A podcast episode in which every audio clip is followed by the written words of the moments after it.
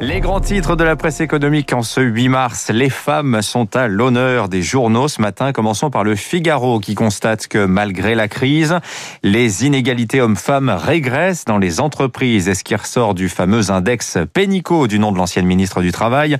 Index que le journal dévoile en avant-première. Cette année, 70% des entreprises respectent leurs obligations avec une note moyenne de 85 sur 100. C'est 10 points au-dessus du minimum exigé.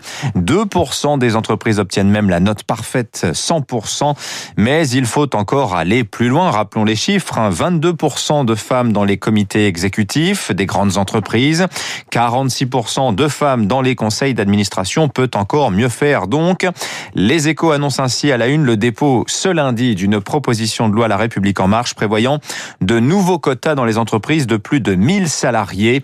Ainsi, un tiers, 30% des 10% des postes à plus haute responsabilité devront sous 5 ans être occupés par des femmes. Ce sera 40% d'ici 8 ans.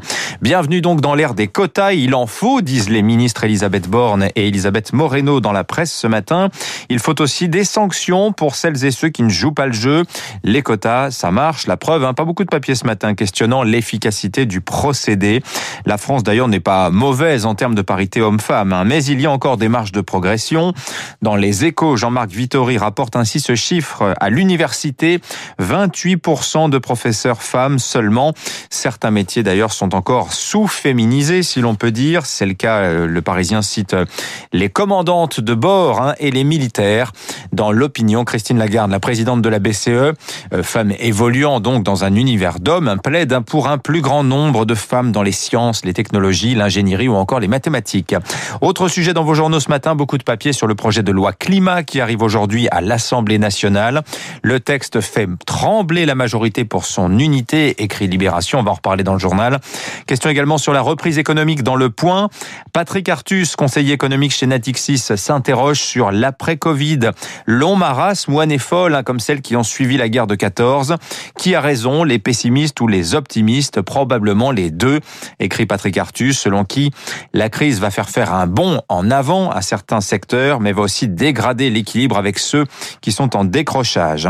Enfin, le Wall Street Journal nous apprend qu'aux États-Unis, les grandes entreprises vont bientôt commencer à vacciner leurs salariés. Mais alors rien à voir avec la timidité de l'opération chez nous, où l'employeur, vous le savez, n'a pas le droit de cibler l'information, n'a pas le droit non plus de savoir qui a reçu sa dose où ne sont éligibles que les salariés les plus âgés atteints de comorbidité.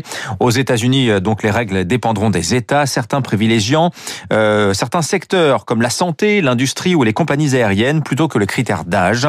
La vaccination aux États-Unis, d'ailleurs, rappelons-le, n'est comme chez nous pas obligatoire et se heurte d'ailleurs à un certain scepticisme. Mais l'effet collègue, écrit le Wall Street Journal, pourrait lever certaines hésitations ou préventions. 6h40.